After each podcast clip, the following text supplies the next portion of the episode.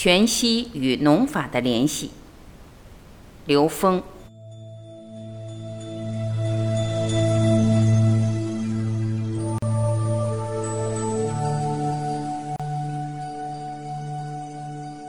全息生态，什么是全息？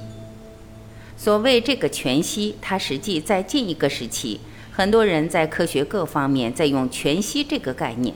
实际上，全息特别简单，就是全部信息。但是人们对这个整个信息的了解和这个信息跟我们现实之间的最本质的关联，并没有完全的了解。我们知道，我们所有的存在其实都是能量波，而最简单的能量波是正弦波。当年在研究气功的时候，我们认为这个宇宙空间的一切组成物质能量的信息。当我们用现代的科学逻辑寻找它们唯一的共性的时候，我们找到的共性特别简单，就是能量波。能量波叠加干涉，构成了我们所有空间能量结构显化成物质。在三维空间显化成物质，它是能量共振形成的像，形成的空间能量结构的呈现。那么，能量波本身就是能量的载体，它是承载能量。那么，能量波本身它有它的振动幅度，有它的频率，这就构成了我们所说的信息。一个简单的能量波，它的振幅和频率，还有它在空间的位置和位相，构成一个单一的信息。当两个能量波产生同频共振的时候，它就形成了一个信息的组合。当一组能量波在一起同频共振的时候，它会形成信息集合。我们知道信息的属性以后，全部信息它的意义在哪儿？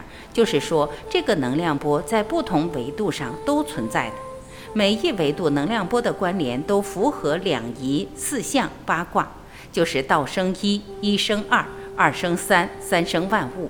都符合一个能量波，两个能量波的同频，三个能量波的介入渲染，到了继续更多的这种叠加形成的更多能量波的叠加，形成整个宇宙空间一切存在的能量结构。那么，在整个宇宙空间里边的所有信息的集合和它们的相互关系，是最本质的全息。所以，一般情况下，大家描述的全息是一个相对全息的概念。它在某一个维度空间里的所有信息，也可以被人们理解成全息。那么，在整个宇宙空间里呈现的这种全息属性，它们之间怎么会建立起一种超越一切逻辑的关联呢？这是根据能量波的属性决定的。也就是说，任何一个能量波，它可以遍布整个宇宙空间。反过来，这个宇宙空间任何一个零维的质点，其小无内。这一个质点具足宇宙中的所有信息和它们的相互关系，这叫宇宙全息律。这是所有全息理论，包括光学全息、生物全息，它的一个核心的理论逻辑。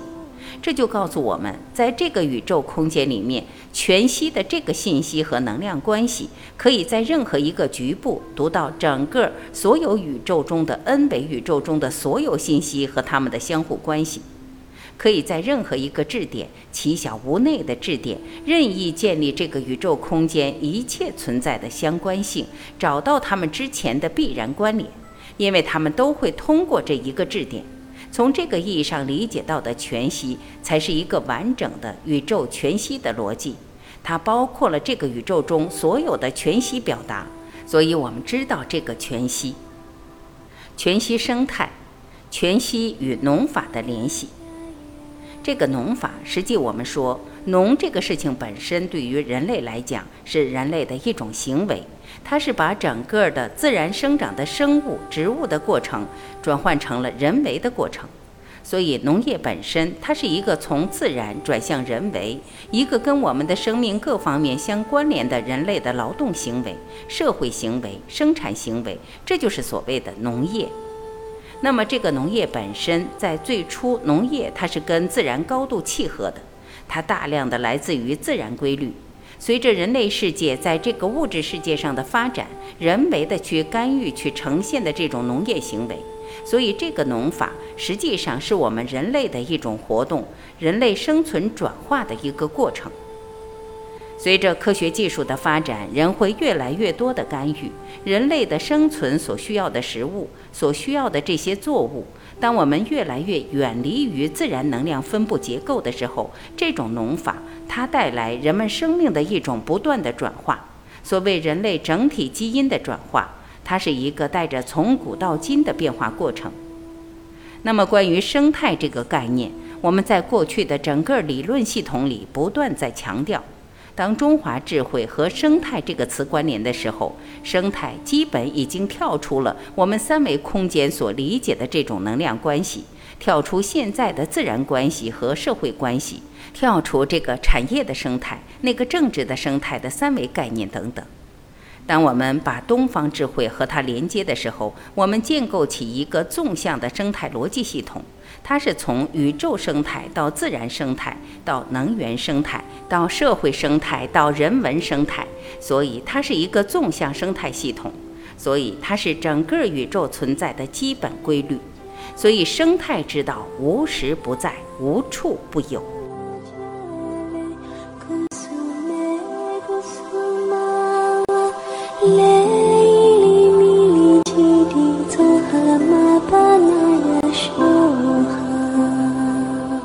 感谢聆听，我是晚琪，再会。